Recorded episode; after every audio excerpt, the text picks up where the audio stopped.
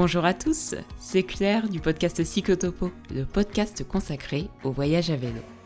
Cette semaine, nous partons en voyage en France avec Bosco. Pendant 5 mois, d'avril à septembre 2021, ce jeune voyageur a parcouru plus de 10 000 km sur les chemins et petites routes des 96 départements de France métropolitaine.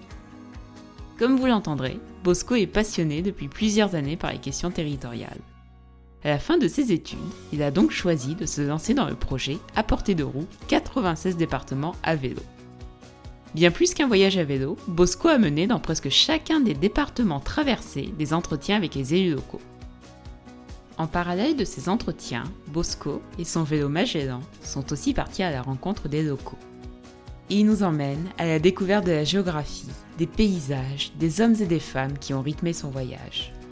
Si comme moi, après avoir écouté cet épisode, vous avez été touché par le récit de Bosco et que vous souhaitez en savoir plus sur son aventure, je vous conseille vivement de lire son livre à portée de roue. Attachez bien vos sacoches, nous partons sillonner la France, de Paris à la Corse, en passant par la vallée de la Chevreuse, les pentes du Massif central, le Piémont pyrénéen ou encore les coteaux alsaciens. Je vous souhaite une excellente écoute.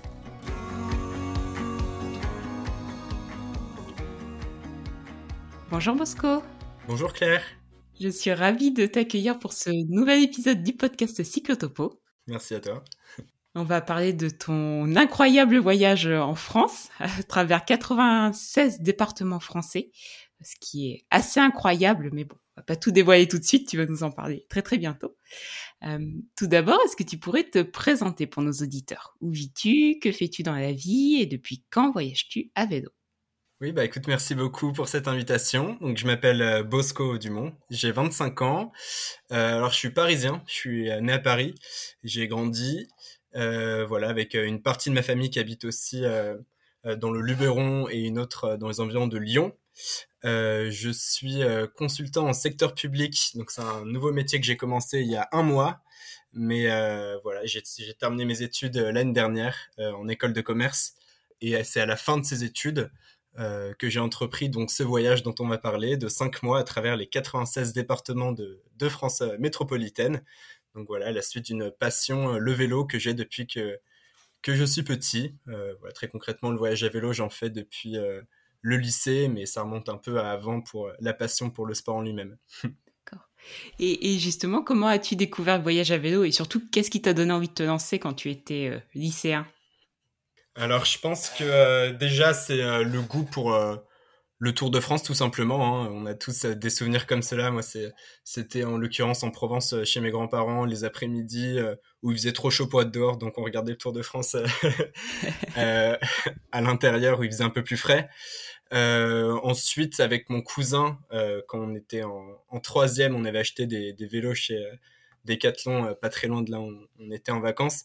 Et on avait entrepris un une, un voyage, enfin une, voyage, une journée à vélo de, de plus de 130 km, euh, donc de la Provence euh, aux Alpes, euh, là où il y avait le chalet de nos grands-parents.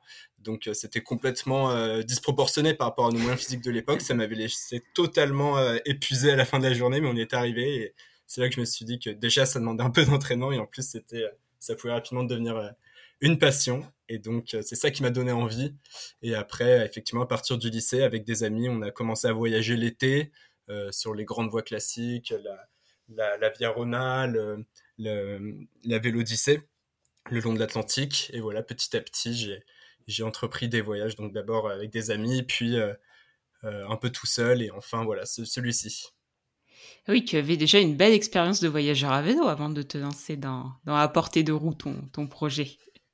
Oui, bah pas une, enfin j'ai jamais fait de voyage aussi long. Euh, avant un portée de roue, donc cinq mois, je m'étais entraîné l'été précédent euh, pour, euh, voilà, pour tenir distance. J'allais pas m'embarquer dans un dans un voyage sans sans sans étalon. Du coup, j'avais fait un, voyage de un mois où pour le coup j'avais pas de j'avais pas de d'itinéraire précis. Chaque jour, mon seul but c'était de faire 100 km et ensuite, euh, j'adaptais mon itinéraire en fonction des, amis que j'allais visiter, de, la famille que j'allais voir euh, ou euh, de l'intérêt.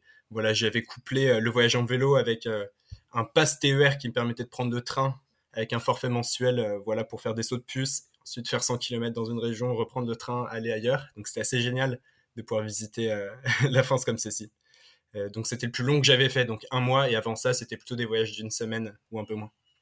Ah, c'est impressionnant, un mois à, faire 100 km par jour, bah, pas forcément tous les jours, mais c'est quand même c'est quand même un, bon début pour préparer ton projet. Oui, c'est ça. Mais c'est ce que je m'étais dit, effectivement. On va parler tout de suite de ton projet, euh, transition parfaite. Du coup, en 2021, tu as réalisé le projet à portée de roue, donc 96 euh, départements à vélo.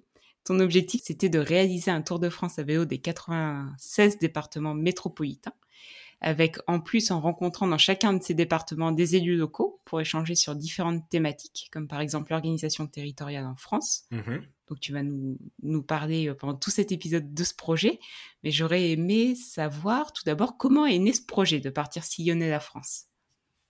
Alors effectivement, donc ce voyage, c'était, ça réunissait plusieurs de mes passions, donc euh, celle pour le vélo que j'ai commencé un peu à décrire, euh, mais j'étais aussi intéressé par bah voilà, les questions d'organisation territoriale, euh, questions politiques un peu. Donc euh, depuis que ça c'est une passion que j'ai depuis, euh, depuis le lycée, depuis la prépa, enfin depuis mes études. Et très concrètement, j'ai toujours su que j'allais faire un voyage à vélo. À un moment donné, je trouvais que ça tombait très bien à la fin de mes études. C'était le bon moment pour partir, voilà, avant de commencer une nouvelle vie professionnelle.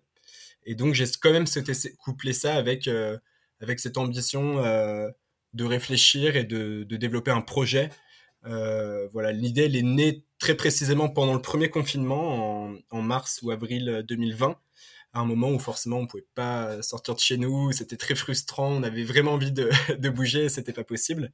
Euh, donc euh, voilà, pour compenser, je, je, me suis fait des, des plans sur la comète un peu.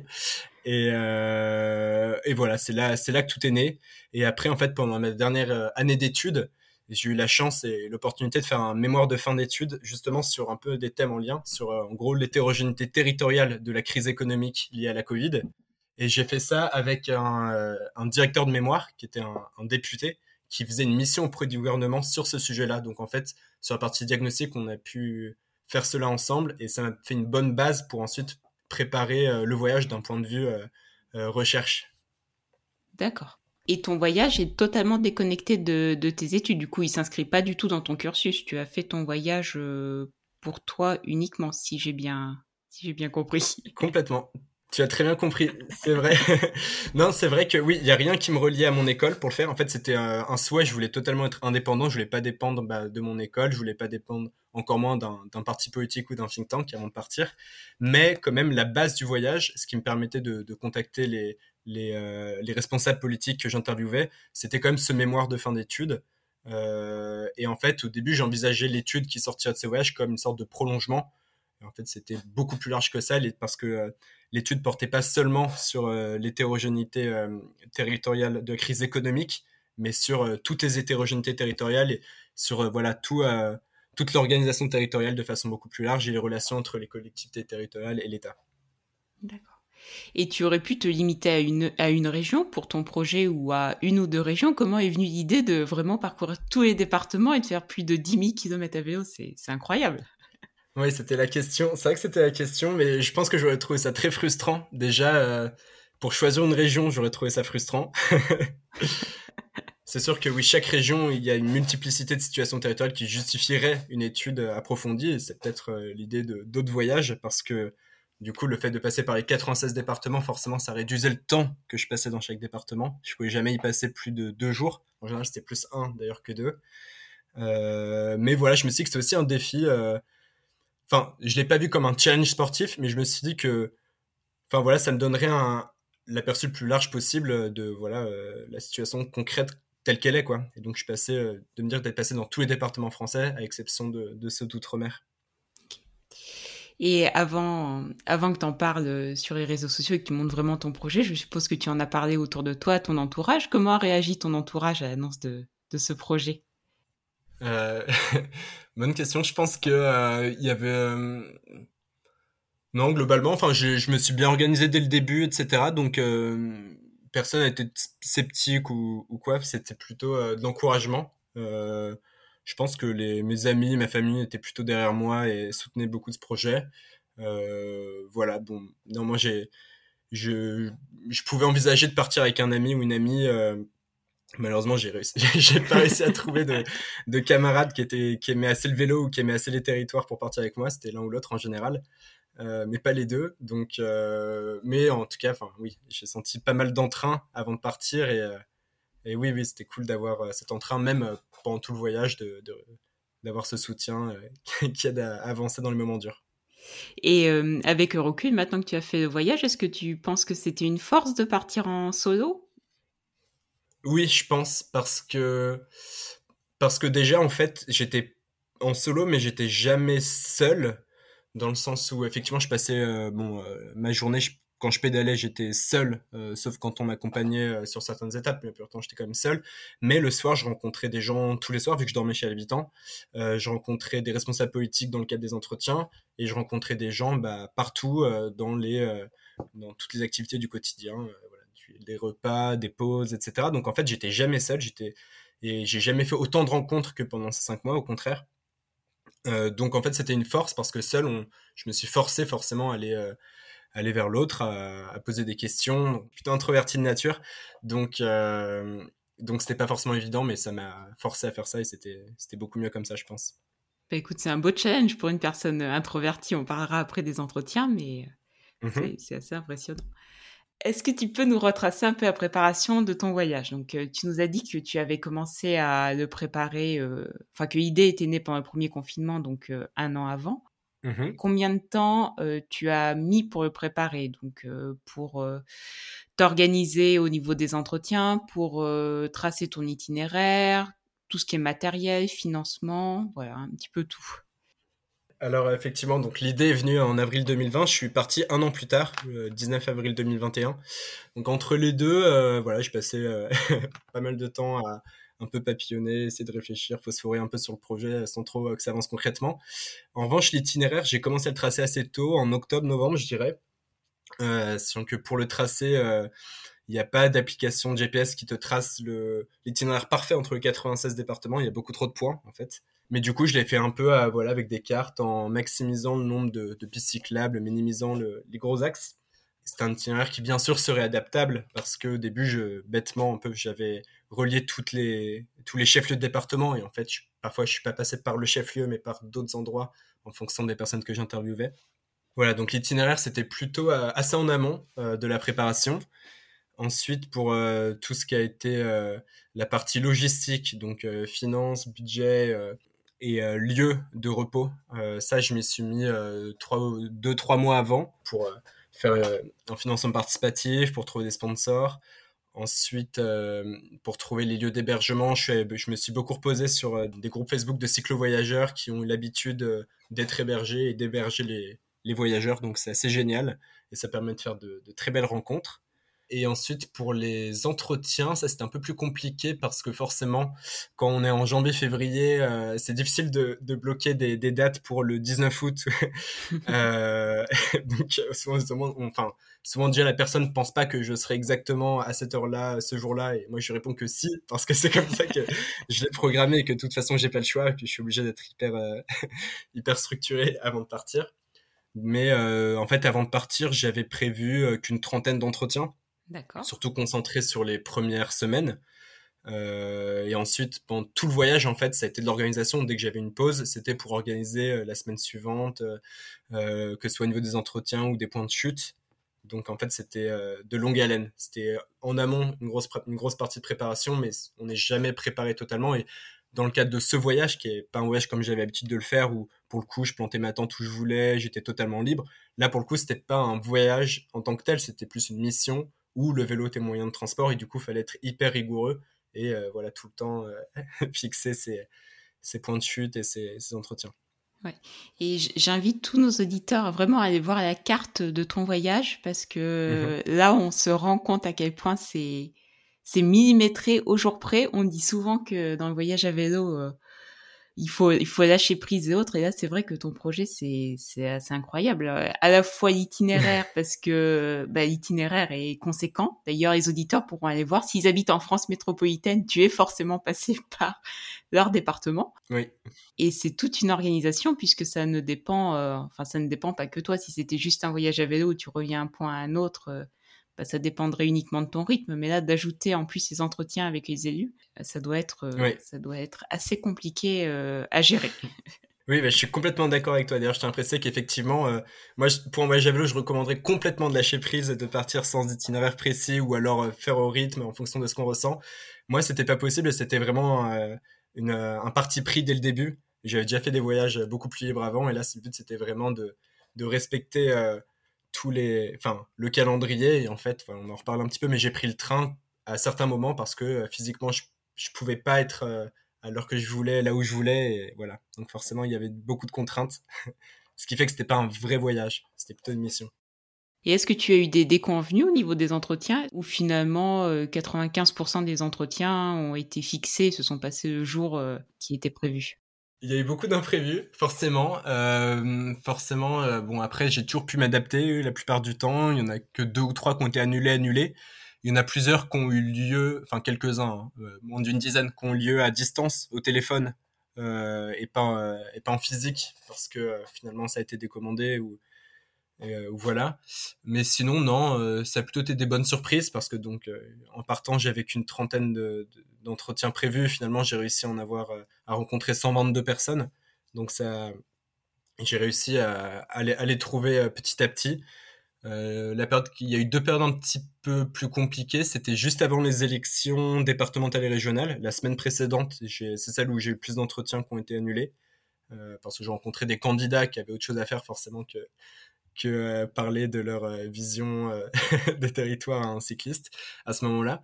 Et en août aussi, où c'est le moment où j'avais pas trop d'entretiens programmés et pas trop de réponses quand j'envoyais des mails, forcément. Donc, voilà c'est pas pas la période la plus facile août euh, je pense pour non c'est ça mais globalement j'ai eu plutôt des bonnes surprises dans la mesure où j'avais aucun réseau politique avant de partir euh, et que enfin voilà j'envoyais des messages sur LinkedIn par mail euh, et que bon je me prenais beaucoup de, de non réponses mais parfois voilà je réussissais à avoir des réponses. Et est-ce que tu crois qu'il y a eu un bouche à oreille qui s'est fait entre les élus locaux au fur et à mesure de ton voyage vu que tu es passé dans, dans beaucoup de départements? Un petit peu, c'est arrivé, c'est arrivé que euh, j'en ai pas beaucoup, hein, mais j'ai quelques exemples en tête. Là, par exemple, un maire que j'ai rencontré dans les Alpes de Haute-Provence et euh, qui m'a recommandé à, un, DGS euh, de la collectivité de Corse, donc que j'ai pu rencontrer trois jours après, après avoir pris le ferry à Nice. voilà, c'est arrivé quelques fois comme ça, mais sinon, il n'y a pas eu de, de réseau national qui m'a permis de rencontrer à droite à gauche différents élus. Ah, c'est génial. Maintenant, tu as ton réseau à toi, du coup. oui, on peut dire. Euh, alors, on va parler maintenant de tout ce qui est, on va dire, matériel. Euh, j'ai vu que tu voyageais avec euh, Magellan, ton vélo. comment as-tu choisi ton vélo et quels sont ses avantages? Et avait-il des inconvénients? Parce que je crois que malheureusement, il n'est plus en ta possession. Oui, faut en parler au passé, effectivement, malheureusement. Magellan, ça... j'avais donné ce nom-là en référence donc au navigateur euh, portugais parce que j'étais euh, assez pessimiste et euh, Magellan a jamais réussi à arriver au bout du tour du monde et du coup je pensais que ça me porterait chance de, l'appeler comme ça. Et effectivement, donc je suis arrivé au bout du Tour de France, mais Magellan, voilà, malheureusement, a pas résisté au pickpocket parisien. et donc c'était un Hortler euh, donc une marque autrichienne assez solide qui fait des, vélos de voyage.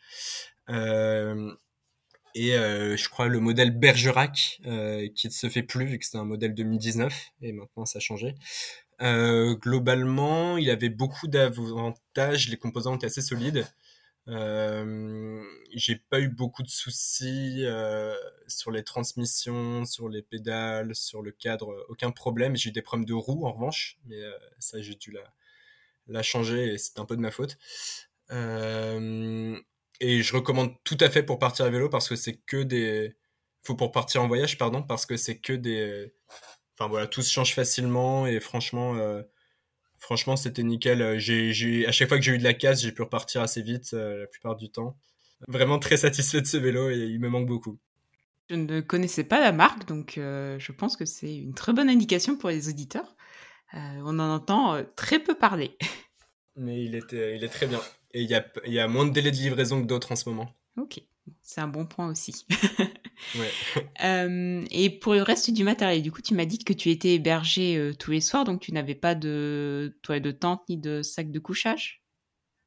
J'avais un sac de couchage quand même, parce que bah, ça me gênait un peu dans, dans les draps des gens à chaque fois qu'ils allaient faire la lessive à chaque fois. Donc, donc, et souvent, en fait, ils avaient juste un coin de canapé, etc. Donc, j'avais un sac de couchage. J'avais aussi un hamac. Euh, je m'étais dit au cas où, parce qu'en fait, ça arrivait que j'arrive euh, sans avoir de point de chute. Hein. Donc, euh, dans ces cas-là, soit je trouvais finalement quelqu'un qui voulait bien m'accueillir, soit j'allais à l'hôtel. Ça m'arrivait une dizaine de fois d'aller à l'hôtel parce que bah, j'avais nulle part ailleurs où dormir.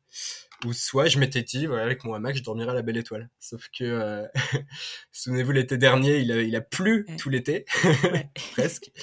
Donc en fait, j'ai pu l'utiliser en août. En août, il a fait le temps était meilleur. J'ai pu l'utiliser euh, quatre ou cinq fois et c'était euh, à chaque fois des, super moments. Euh, voilà, au sommet du massif du Pila notamment. j'ai dormi au niveau du col de Leuillon. C'était dans mon hamac. C'était super super chouette comme souvenir avec une vue coucher de soleil sur toute la vallée du Rhône avec le Rhône qui faisait un, petit sillon tout rosé en bas. C'était 1000 mètres en dessous. C'était super joli. Wow.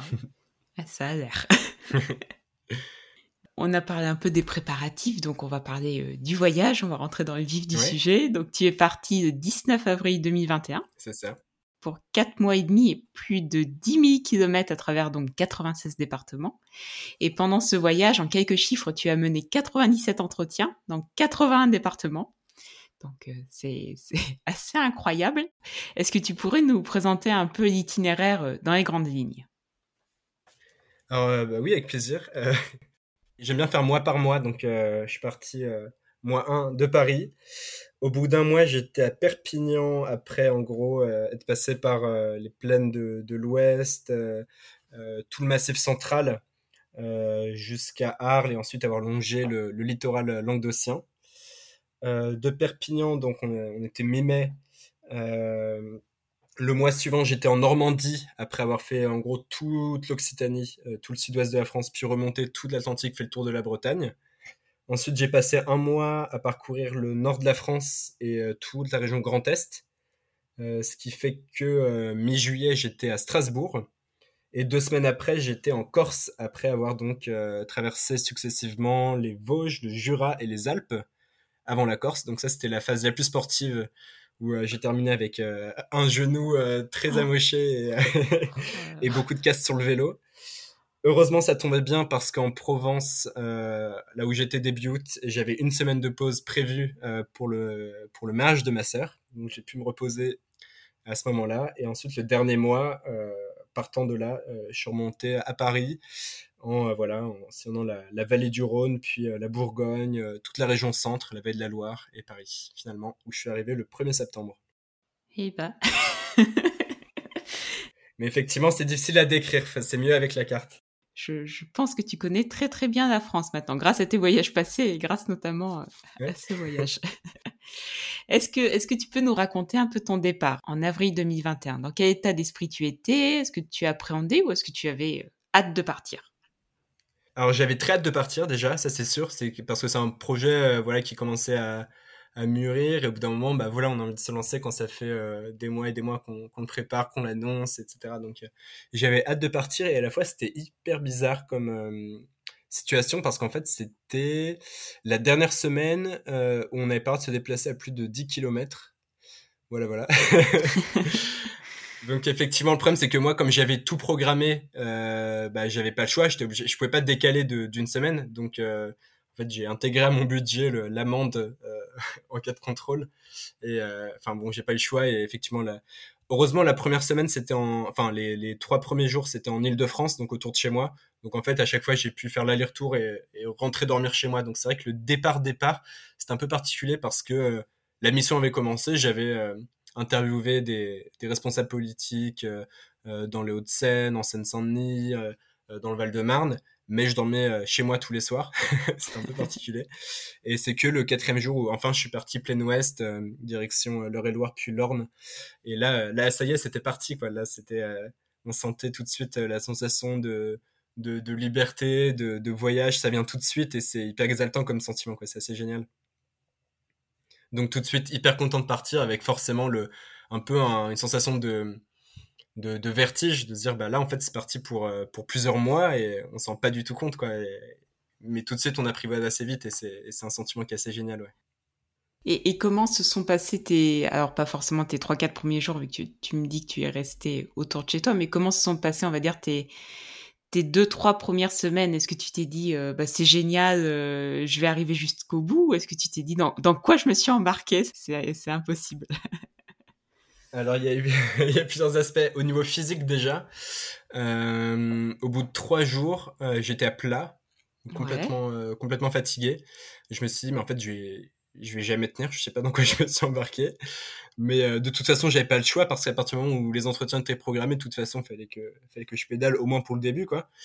Donc euh, donc après ça va mieux en revanche. Hein. Le côté physique, c'est très dur au tout début et ensuite le corps s'habitue et en fait, euh, je pense que c'est le cas pour quel que soit le voyage hein.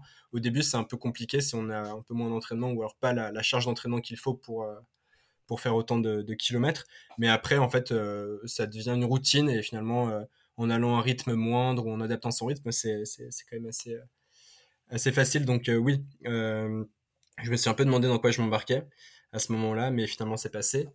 et ensuite, non, c'est un peu ça. Hein. juste j'étais j'étais grisé. Je me suis dit là ça va être génial aussi très rapidement avec les entretiens, j'ai je me suis rendu compte que chaque entretien était assez unique dans, dans, le sens où je rencontrais euh, un responsable politique d'un département qui me racontait les enjeux, soit de sa ville, soit de son département, soit, enfin, bref, donc c'était très spécifique et j'apprenais plein de choses. Et je me suis dit là, c'est incroyable, c'est une mine d'or de, choses à, à savoir, euh, non seulement auprès des responsables politiques, mais aussi auprès des euh, auprès des, des personnes chez qui je dormais, qui me racontaient, bah, pareil, leur vie, leur leur mode de, leur mode de vie, euh, ce qu'ils mangeaient, ce qu'ils faisaient, leur passion.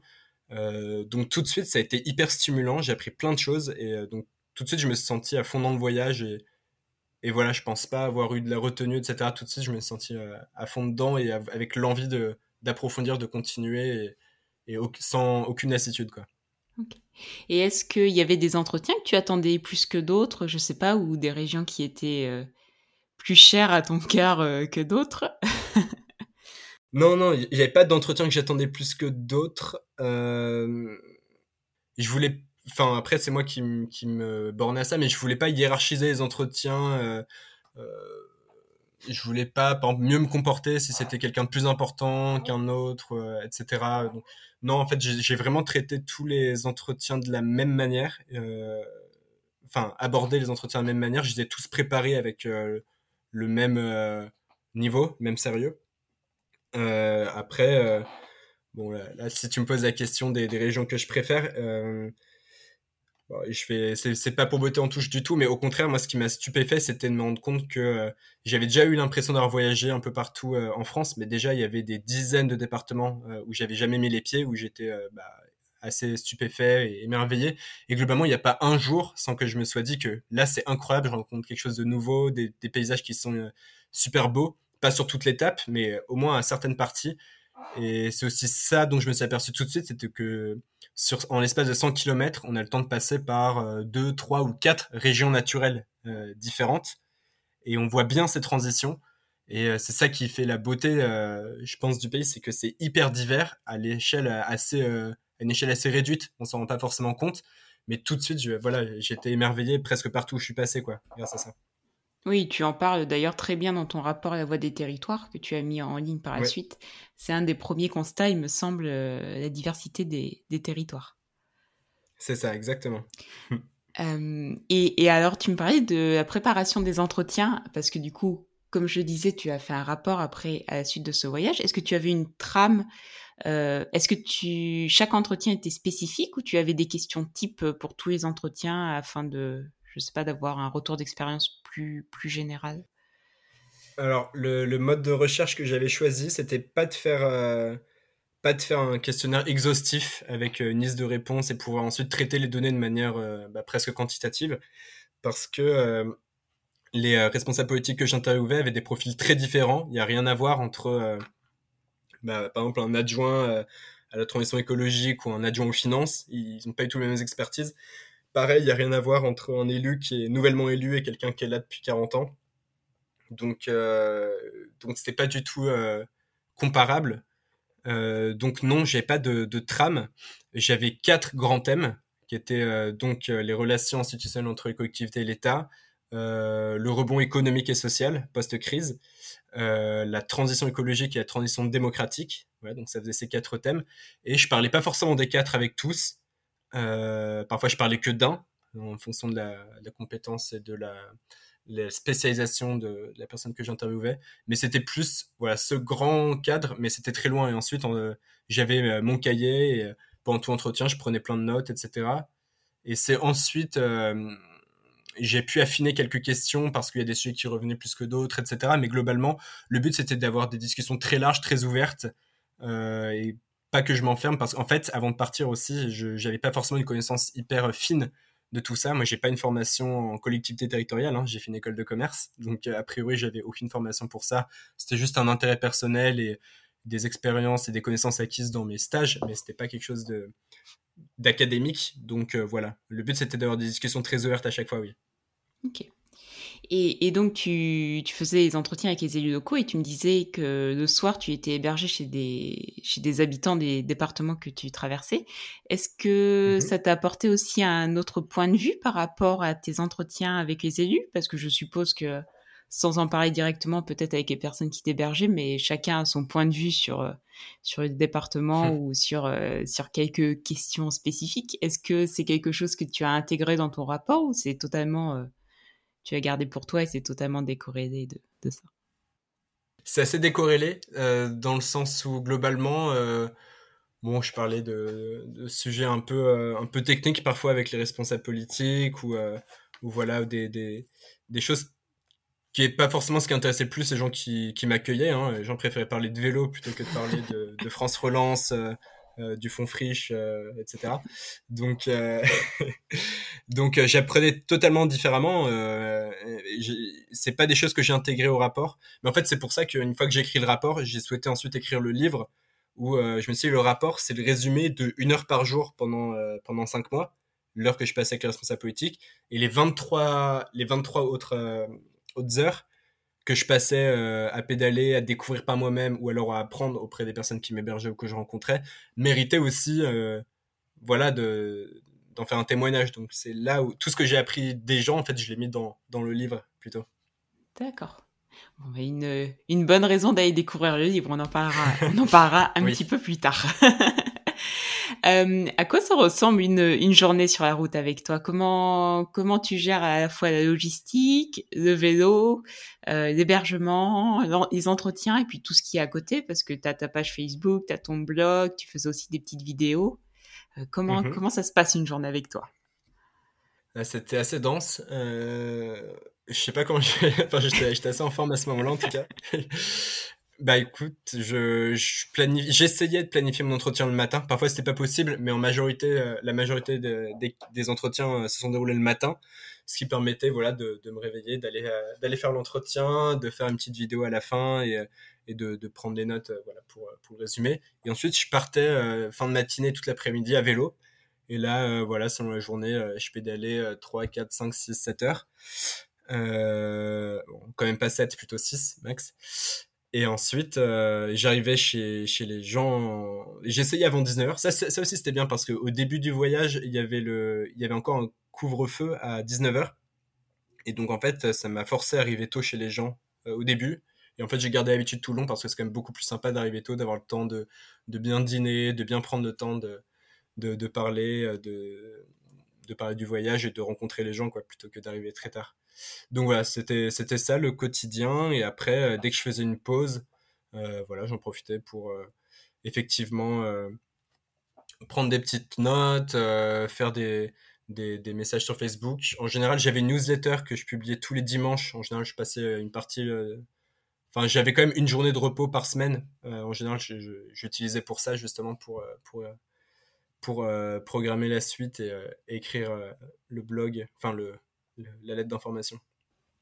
Et alors là, on va peut-être plus parler niveau voyage, mais niveau paysage. Alors, euh, l'objectif, c'est pas de dire euh, euh ce département ou cette région est, mieux qu'une autre, c'est pas du tout l'idée. Mais est-ce qu'il y a des endroits qui t'ont particulièrement marqué en termes de paysage? Est-ce qu'il y a des je sais pas, des, des parties de la France que tu as particulièrement aimées et auxquelles tu, tu ne t'attendais pas forcément parce que tu ne les connaissais pas avant ce voyage il y en a beaucoup, beaucoup, beaucoup. Mais en termes de, en termes de sensations, il y a eu des, vraiment des moments où, où j'ai senti que c'était vraiment exceptionnel. Comme souvent, c'est des sensations qui sont sublimées par l'effort. Euh, souvent, un paysage, enfin, peut-être que tu l'as aussi ressenti en voyageant, mais il est sublimé. Euh, après une montée, tu arrives, tu as une belle vue. C'est encore plus beau parce que euh, bah, t'en peux plus et t'es fatigué et, c'est la récompense, quoi. Euh, je pense à ça sur mon étape euh, entre l'Aveyron et la Lozère. Euh, je suis parti de Millau. J'ai remonté le Tarn, je passé par les gorges du Tarn. Il faisait pas très beau, mais c'est une...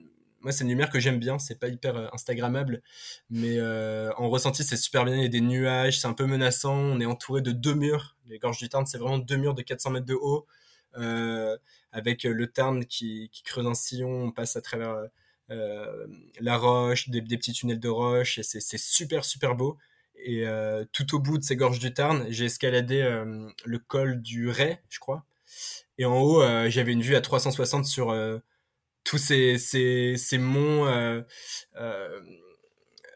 boisé, euh, sauvage, euh, des, des, Cévennes tout autour, c'était magnifique, euh, c'était incroyable comme sensation. Et ensuite, dans la descente, c'était une départementale, mais une, départementale en Lozère, c'est une toute petite route, où il y avait des vaches au milieu, des chevaux au milieu aussi. Ça, c'est la fois où c'est arrivé sur une départementale, je crois, de croiser des, des bêtes sauvages, enfin des bêtes sauvages, des bêtes tout court, au milieu de la voie. Je sais pas trop comment passer, je passe doucement, il y en a qui foncent, moi j'avais un peu peur. Mais... Mais euh, oui, oui, là, c'était à la fin de cette journée, euh, c'était, euh, enfin, l'effet waouh, on, le ressentait vraiment, quoi. C'était, c'était, c'était, c'était hyper beau. Et sinon, après, oui, il y a plein d'autres endroits. J'étais jamais en Alsace, par exemple, dans un autre registre. Et je suis passé en juillet. Il y avait le vignoble qui était super feuillu. C'était comme une marée verte qu'on longeait. Donc le premier jour entre Strasbourg et Colmar, j'étais passé donc le long de ce vignoble d'Alsace avec euh, les châteaux qui dominent. Enfin, c'était super joli. Et le lendemain, euh, de Colmar à, à qui est une petite ville, euh, un petit village du Haut-Rhin, j'étais passé par le Grand Ballon. Donc là, pour le coup, j'avais escaladé les Vosges et pareil, en haut, bah, c'était super joli. Il y avait toute la plaine d'Alsace. Et c'est là qu'on comprend vraiment, encore une fois, que l'Alsace, c'est coupé du reste de la France. il y a vraiment les Vosges et ensuite, entre les Vosges et le, et le Rhin, bah, il y a une plaine, et c'est ce qui fait l'Alsace. On comprend que c'est une vraie frontière euh, voilà, avec, avec, le reste de la France, et on comprend mieux pourquoi il y a autant de spécificités dans cette région, je pense, quand on est euh, en haut du Grand Ballon. Et puis je comprends tout à fait ton ressenti. Enfin, euh, à vélo, des fois, tu te dis que tu ne voudrais être nulle part ailleurs que, que sur ton vélo à ce moment-là, ce jour-là. je, je, je, comprends tout à fait. Complètement. Mais après, il y en a plein. Enfin, c'est pas que de la montagne aussi, même le. Enfin, euh, ouais, c'est ça, des, des, des, paysages insoupçonnés, ça arrive tout le temps. En Bretagne, par exemple, je connaissais très peu. Je suis arrivé au moment où il y avait euh, la canicule partout en France, sauf que du coup, en Bretagne, c'était plutôt agréable. Enfin, il y avait l'air maritime, donc en fait, il faisait chaud, mais, mais bon. Et euh, grand soleil. Et là, c'était génial de voir toutes ces, au début, je m'étais dit, je vais longer les côtes de la Bretagne. Donc ça, c'est vraiment une phrase de Parisien. Euh, c'est impossible.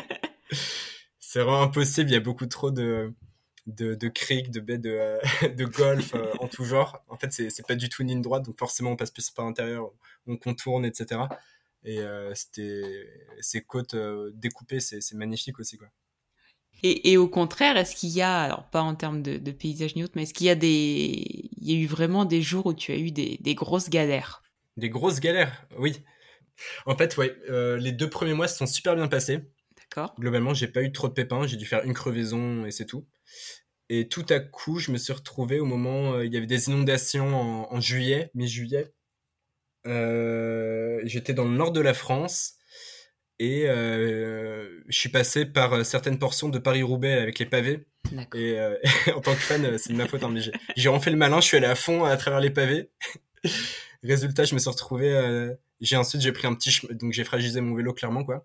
Et ensuite, je me suis retrouvé dans l'Aisne et j'ai euh, dans un petit chemin, euh, voilà, j'ai en fait explosé mon vélo sur une sur un silex et ma roue était complètement foutue, ma roue arrière et je me suis retrouvé bah, avec mon vélo tout démonté, plein de boue, plein de terre, à plus pouvoir avancer. J'étais vraiment au milieu de rien. Enfin, pas au milieu de rien, mais j'étais vraiment à, 11 km de Saint-Quentin et il n'y avait pas trop d'autres centres-bourgs autour. Donc en fait, je me suis dit, bah, je vais commencer à marcher et, j'ai eu de la chance parce qu'il y a un, agriculteur justement qui était parti inspecter si ses champs n'avaient pas trop souffert d'inondation et il m'a pris en stop. Enfin, je me suis un peu mis au milieu de la route, il n'a pas trop eu choix, mais il était hyper sympa, il l'aurait fait quand même. Hein.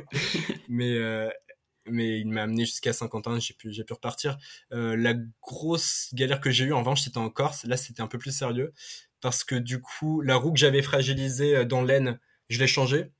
Mais c'était un moment où il y avait très peu de pièces détachées et j'ai dû faire, je crois, 11 ou 12 euh, euh, vélocistes différents avant de trouver une bonne roue à la bonne taille parce qu'en plus j'avais des freins à disque, etc. Donc ça se trouvait pas facilement. J'ai réussi à trouver une bonne roue. Je pense qu'elle était un un peu défectueuse parce que il y a des rayons qui arrêtaient pas de sauter. Du coup, il y a deux trois fois où j'avais dû euh, réparer, enfin faire changer un rayon. Et c'est pas quelque chose qu'on peut faire tout seul. Enfin, parce moi je pouvais pas, j'avais pas l'outil pour. Donc à chaque fois j'étais obligé de passer chez Vélociste, euh, de demander à changer de rayon. Et je me suis retrouvé en Corse, donc entre Bastia et Ajaccio, j'étais passé, euh, j'avais fait le choix de passer au milieu et pas par la côte, parce que je voulais vraiment voir le, le maquis corse, passer pile au milieu. Et je me suis retrouvé à avoir un rayon qui lâchait, euh, et en plus de ça, mon genou qui me faisait souffrir parce que quand même j'avais euh, j'avais eu les Alpes, les Vosges et les Jura et le Jura pardon les, semaines précédentes. Et euh, ça commençait ça continuait à grimper et j'avais hyper mal au genou. Et voilà donc je me suis je me suis réveillé un matin avec deux rayons de ma roue arrière qui avaient sauté, le genou en compote, ma roue avant qui avait crevé, bon, heureusement ça j'ai pu la changer et là, je me suis dit, mais en fait, euh, je sais pas comment je vais faire pour atteindre Ajaccio parce que là, euh, bah, j'ai rien. Euh, il n'y a pas de vélociste avant, il n'y a pas de train, il n'y a pas de trafic. J'ai croisé aucune voiture, donc on va juste prier pour que ça tienne. Et donc voilà, j'ai pédalé 90 km qui restaient en montagne avec deux, deux rayons en moins, voilà, en espérant que la roue bah, se plie pas, quoi, parce que avec des rayons en moins, ça peut se tordre hyper rapidement apparemment. Et j'ai eu beaucoup, beaucoup, beaucoup, beaucoup de chance. Je suis arrivé à Ajaccio euh, sain et sauf finalement. Mais là, c'était vraiment, c'était, sur le moment, je me suis dit là, c'était vraiment une grosse galère et franchement, ça aurait pu être très, très, très, très, très compliqué. Quoi. Tu m'étonnes. Et là, quand tu dois enchaîner après avec les entretiens, ça doit pas, ça doit être des bonnes journées. Hein oui, c'est ça. Bon, là, en l'occurrence, j'avais, j'avais pas d'entretien. C'était la veille que je l'avais eu, donc euh, j'ai pas, j'ai eu de la chance. c'était frustrant parce qu'en Corse, c'était la première fois que j'y allais aussi. Je m'étais dit cette l'occasion de faire des détours, etc. Vu que effectivement l'entretien était déjà passé. Mais euh, du coup, j'ai dû faire au plus vite. Et au plus vite, ça veut pas dire euh, le plus simple forcément. Enfin, il y avait un col de plus peut-être, mais voilà. De belles galères, mais bon, ça te fait des belles anecdotes aussi à raconter euh, par la suite. Oui, c'était génial. bon, après, tu regrettes un peu Paris-Roubaix, quoi, les, pavés. oui, c'est ça. Bah, ça, c'était. Mais bon, après, j'ai pu changer euh, ma roue à, Toulon. Et, euh, D'accord. Et, euh, et, voilà, elle a tenu jusqu'au bout, heureusement. Ok, heureusement, ouais. Et donc, on, parlait un petit peu du, du train tout à l'heure, au début du, mm-hmm. de l'épisode. Est-ce que tu as un retour d'expérience sur, sur le vélo et le train? Moi, je pense vraiment que c'est le futur du voyage. je pense qu'on peut tout faire, aller n'importe où en vélo plus train, globalement. Euh, on peut même se passer de voiture, je pense, pour, euh, pour l'essentiel. Enfin, en tout cas, euh, je trouve que c'est c'est assez facile, effectivement. Donc, en termes d'infrastructure, les gares, parfois, bah oui, quand il n'y a pas d'ascenseur, quand il y a juste des escaliers, ça peut être très pénible de, de, porter son vélo plus ses 25 kg de bagages pour descendre puis pour remonter, effectivement. Et je trouve que c'est très complémentaire parce que non seulement pour le voyage dont j'ai parlé tout à l'heure que j'avais fait l'été précédent, où euh, voilà, je pouvais euh, par exemple pédaler en Camargue, euh, prendre un train un soir à Nîmes jusqu'à jusqu'en Auvergne, dormir au milieu de l'Auvergne et le lendemain faire les monts du Cantal. Ça, c'est il y a que que ce il y a que par ce biais-là qu'on peut y arriver quoi. C'est assez génial. Et je trouve que le train, ça peut aussi être un voyage en, en lui-même. Euh, notamment ce trajet-là entre Nîmes, la ligne Nîmes-Clermont-Ferrand. C'est un petit train qui s'appelle le Sevenol, euh, qui passe à travers toutes les Cévennes, justement, c'est pour ça qu'il a son nom. Et c'est une petite ligne, euh, il y a une seule ligne, il y a qu'une seule gare au milieu où les trains peuvent se croiser. Vu qu'il n'y en a que deux, ils se croisent à cette gare-là. ça passe que par des toutes petites gares où parfois il n'y a, même pas de quai. tu, tu descends directement sur l'herbe.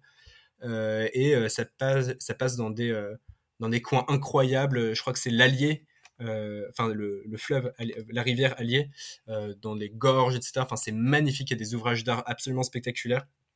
Et euh, juste, mentionnement avoir fait ce trajet en train et être resté scotché à la vitre en même temps que c'était juste pas possible d'avoir une de train aussi belle. Et c'était un, vrai voyage, quoi. Ça change tellement du TGV où on dort ou alors on regarde pas le paysage que, que c'était juste fabuleux. Là, c'est un train qui va très lentement et, et voilà, quoi. Bon, après, faut, faut pas être pressé, c'est sûr. Mais euh, ça donne envie en tout cas, tu vois, c'est ouais, qui nous vend bien. Tu as achevé ton voyage tout début septembre, il me semble, 2021. C'est ça. Euh, qu'est-ce que tu as ressenti euh, les derniers jours de, de, ton voyage, les dernières étapes? En fait, j'avais rien prévu après. j'avais vraiment l'impression de, de rentrer et ensuite c'était bah, une page blanche de, de mon existence. Donc en fait, il y avait beaucoup d'appréhension. Euh, de me dire bah, je sais pas ce que je vais faire maintenant et surtout qu'est-ce que je vais faire après avoir euh, traversé toutes enfin tous ces sentiments comment je vais faire en sorte de, bah, de me faire comprendre parce que souvent c'est un peu ça qui est dur quand on rentre d'un voyage c'est de se rendre compte que même si on explique le voyage personne euh, pourra connaître le ressenti etc donc c'est assez compliqué je trouve de digérer ça et de, se rendre compte qu'en fait on sera compris par personne au fond j'aurais pu continuer clairement encore euh, encore plusieurs euh, plusieurs semaines plusieurs mois sans problème hein. j'étais euh, j'étais en forme à ce moment-là et c'était trop bien. Donc les derniers jours je, les ai vraiment savourés d'ailleurs les derniers jours j'ai fait du vélo tous les jours je prenais plus de pause parce que juste je voulais je voulais continuer je trouvais ça trop cool. Et voilà bon après forcément c'était assez symbolique mais les toutes dernières étapes je suis parti enfin les trois jours avant d'arriver je crois que j'étais à Châtillon-sur-Seine euh, le nom de la ville, c'est sur Seine, mais la Seine, à ce moment-là, c'est un ruisseau qui fait 50 euh, cm de large, un peu plus, un mètre de large. Donc en fait, je l'ai vu grandir petit à petit, la Seine, et jusqu'à voilà arriver à Paris, euh, sous la Tour Eiffel, où j'avais des amis, ma famille qui m'attendaient, et c'était un moment qui était super chouette. aussi de, retrouver tout le monde d'un coup, voilà, de, faire la fête et tout, c'était chouette. Mais après, après, ouais, les semaines après, c'était un peu plus, un peu plus compliqué. fallait fallait se remobiliser sur le rapport justement et, et voilà. Donc on va clore la partie voyage et on va, on va parler plus du rapport. Donc comme tu nous disais, tu as rédigé euh, le rapport issu de ton voyage, le rapport qui s'appelle La Voix des territoires. Euh, donc c'est une synthèse de tous les témoignages que tu as recueillis à travers la France. Est-ce que tu peux nous en dire un peu plus sur, sur ce rapport? Où est-ce qu'on peut le lire? Euh, Quels sont les grands axes du rapport? Est-ce que tu peux un peu nous, nous le présenter? Euh, oui, avec plaisir. Alors donc ce rapport, c'est, il s'appelle La Voix des territoires. Euh, donc c'est le fruit de des 97 entretiens avec 122 responsables politiques que j'ai réalisés euh, pendant ces cinq mois de voyage. Je l'ai mis sur le, site qui est www.apporterdroit.upside.fr euh, il y a un onglet La Voix des territoires. Vous pouvez télécharger soit la synthèse en cette page, soit le rapport qui en fait un peu plus. En gros, ce rapport, je l'ai euh, articulé autour de six grands constats, six grandes parties. Euh, donc, il y en a qui sont assez évidents, mais qui valent quand même le coup de, je pense, de rappeler. Et dans chaque partie, j'ai inclus quelques propositions, voilà, qui étaient destinées à la fois aux collectivités territoriales, à l'État et euh, au Parlement. C'est très intéressant d'avoir euh, du coup l'autre facette du voyage. On a parlé du voyage, du vélo évidemment, mais euh, comme j'aime bien le dire, c'est toujours intéressant d'avoir un projet derrière le voyage à vélo. Et c'est aussi, ça fait aussi totalement partie du, du, podcast de pouvoir parler un peu plus des projets qu'il y a derrière les voyages des voyageurs à vélo. Du coup, Bosco, est-ce que tu peux nous donner quelques-unes des, des 23 propositions qui sont dans ton rapport. Peut-être pas toutes parce que nos auditeurs pourront aller découvrir sur ton site à, portée de roue, mais nous, donner, euh, nous en donner quelques-unes pour qu'on se fasse une idée. Parmi celles euh, qui me semblent les plus importantes, euh, il y avait celle de qui revenait en gros à consacrer la différenciation des départements. Donc la différenciation, c'est un concept juridique hein, qui veut que euh, enfin, à un territoire puisse être appliqué une, euh, une mesure spécifique euh, sans entraver le principe d'égalité des territoires. Et donc, cette proposition, elle reviendrait à, instaurer quatre types de départements selon leur situation géographique et économique, afin voilà, de renforcer le rôle des, des, conseils départementaux dans certains territoires. Par exemple, il y aurait un des, quatre types de départements, ce serait des compétences renforcées avec la compétence économique à nouveau, celle qui a été supprimée par le loi NOTRe dans les départements ruraux. il y aurait certains départements qui resteraient tels quels, là où effectivement ça a eu sens de, supprimer notamment cette compétence économique.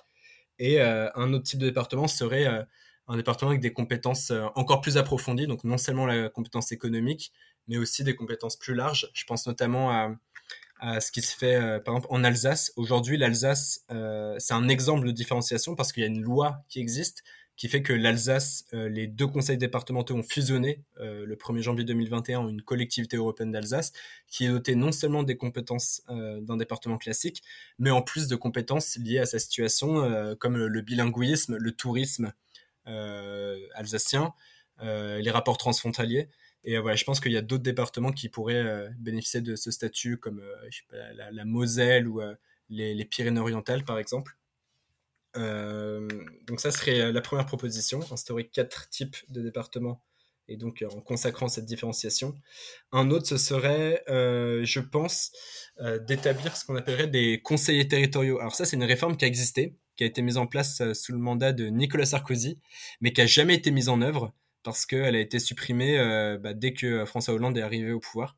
Donc elle n'a jamais vu le jour. Mais en gros, le principe, c'était euh, de euh, fusionner, enfin pas de fusionner, mais faire en sorte que les conseils départementaux siègent aussi en assemblée régionale. L'intérêt, c'était d'avoir des conseillers territoriaux, donc qu'on élisait sur leur nom, comme un conseil départemental. Vous savez, pour une élection départementale, on vote pour un binôme aujourd'hui. Donc là, l'intérêt serait aussi de voter pour un binôme de conseillers territoriaux qui siégerait à l'Assemblée départementale, comme c'est le cas aujourd'hui, mais aussi à l'Assemblée régionale, à la place des conseils régionaux qui sont aujourd'hui euh, élus sur liste et totalement éloignés des, euh, euh, des, habitants parce qu'ils sont élus euh, sur une circonscription de la taille d'un département, tout le monde s'y perd. Et en gros bah, personne connaît ces conseils régionaux à part éventuellement la tête de liste qui était dans les médias mais sinon c'est impossible. Alors que les deux conseils départementaux en général il y a des chances qu'on les connaisse un petit peu mieux. Pas forcément le cas mais il y a des chances. Donc ça rétablirait plus de proximité. Et surtout ça permettrait de beaucoup mieux lier le département et la région après c'est une réforme qui est pas applicable en l'état à cause justement de la réforme des régions qui a créé des régions immenses. Mais en tout cas, sur le périmètre des anciennes régions, ce serait tout à fait, euh, euh, je pense, pertinent. Et ça permettrait euh, un gain d'efficacité manifeste, en plus d'un gain démocratique, parce que du coup, ça ferait que chaque conseil territorial serait comme en quelque sorte un mini-député, avec sa circonscription là où il a été élu, qui pourrait rendre des comptes directement aux habitants de, de, de cette circonscription, enfin de ce canton, sur des enjeux à la fois départementaux et régionaux. Donc euh, je trouve que c'est très, ce serait super pertinent aussi. Et c'est très demandé par les, euh, par tous ceux que j'ai, euh, enfin par de très nombreux élus que j'ai rencontrés. Tu nous donnes envie d'aller, d'aller feuilleter ton rapport, donc donc c'est génial. Tu es rentré de ton voyage en septembre, tu as après écrit ton rapport, donc La Voix des Territoires. Dans le même temps, tu as, tu as aussi écrit un livre. c'est c'est quand même assez un projet assez exceptionnel par son envergure. J'ai l'impression, avec un regard extérieur, qu'on a d'un côté ta page Facebook et euh, ton blog qui sont plus euh, dédiés à tout ce qui est voyage à vélo. Ouais. Et d'un autre côté, des médias plus euh, spécifiques qui sont plus dédiés à ton projet avec les élus. Donc, je pense notamment aux vidéos que tu avais fait pour la chaîne YouTube Immédiat. Et du coup, bah, chacun peut se retrouver un peu dans ce qu'il aime et voir bah, soit du contenu très spécifique via tes entretiens, soit du contenu très spécifique sur le voyage à vélo.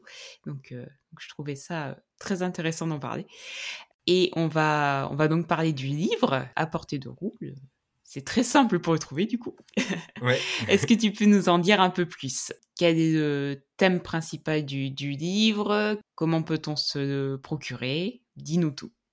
Avec plaisir. Bah, effectivement, euh, donc à la suite du, du partenariat que j'avais fait avec Immédiat Positif, donc où j'avais fait ces, petites vidéos euh, pendant le voyage. Donc son directeur Frédéric Duval m'a proposé de continuer et de monter ensemble euh, ce projet de livre. Donc l'idée c'était de euh, pas faire un récit linéaire du voyage. je pense que ça aurait été un peu ennuyant voilà, d'avoir un récit très linéaire, etc. Donc en fait, j'ai juste rassemblé toutes les, les pensées que j'avais eues. je prenais des notes tous les jours sur un petit carnet. Euh, j'ai pris toute cette matière et ensuite j'ai trié. Je me suis aperçu qu'il y avait des thèmes qui se regroupaient, etc. Et donc j'ai décidé d'écrire euh, ce livre sous forme d'abécédaire, voilà, avec 40 euh, chapitres triés par ordre alphabétique, donc qui se lisent les uns à la suite des autres ou non, en sens inverse, ou on peut piocher à droite à gauche en fonction des thèmes qui vous plaisent ou pas.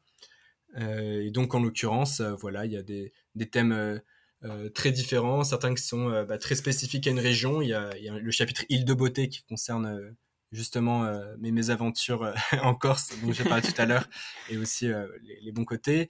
Il y a des parties qui concernent les habitants, par exemple, il y a le chapitre fou du vélo.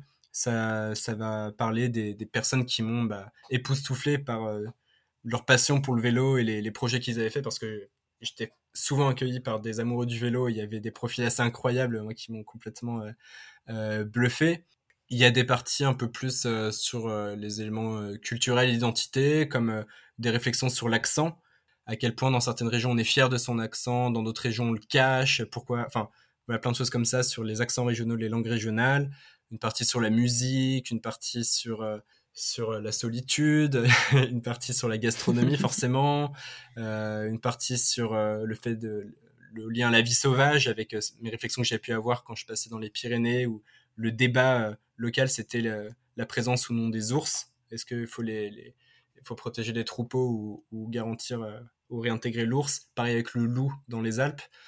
Euh, voilà, il y a plein de choses comme ça, plein de thèmes très différents. Ça parle de vraiment des sujets très, très divers. Et c'est pour ça que j'ai adoré l'écrire parce que j'avais l'impression de raconter une nouvelle histoire à chaque fois, fondée sur un ressenti hein, complètement, mais qui était très chouette à écrire tu nous donnes envie de le lire en tout cas. Ouais, c'est vraiment un projet aux multiples facettes, donc c'est. Mmh, mmh. Mais ça m'a vraiment permis de, je trouve, de, de, remplir, enfin, comme je disais, euh, le rapport, ça parlait que d'une partie du voyage et j'étais assez frustré à la fin d'écriture de ce rapport en me disant que bah, c'est dommage de ne pas parler de tout le reste, euh, tellement de choses à dire, j'ai appris tellement plus de choses que juste euh, ce que j'ai raconté à travers les, les, six constats et c'est tellement plus que ça. Et, voilà, donc il y avait plein de leçons que je voulais partager. Quoi. Et est-ce que tu t'attendais à ça quand tu es parti euh, pour ton voyage? Est-ce que tu t'attendais à, à, retirer autant de choses du voyage en lui-même, plus que des entretiens, ou tu étais vraiment parti dans une démarche euh, bah, c'est des entretiens qui me poussent à faire ce voyage, et puis il y aura l'aspect voyage par la suite? Non, je savais forcément que l'aspect voyage il serait immense aussi, mais c'était pas la priorité. La priorité c'était les entretiens parce qu'il fallait rester pro. Ensuite, après, je suis pas allé euh, non plus en, en tant que euh, Parisien totalement ignorant euh, qui découvre la vie et qui, qui, se prend une gifle. ça, c'était une étape antérieure. je l'avais déjà connu avant.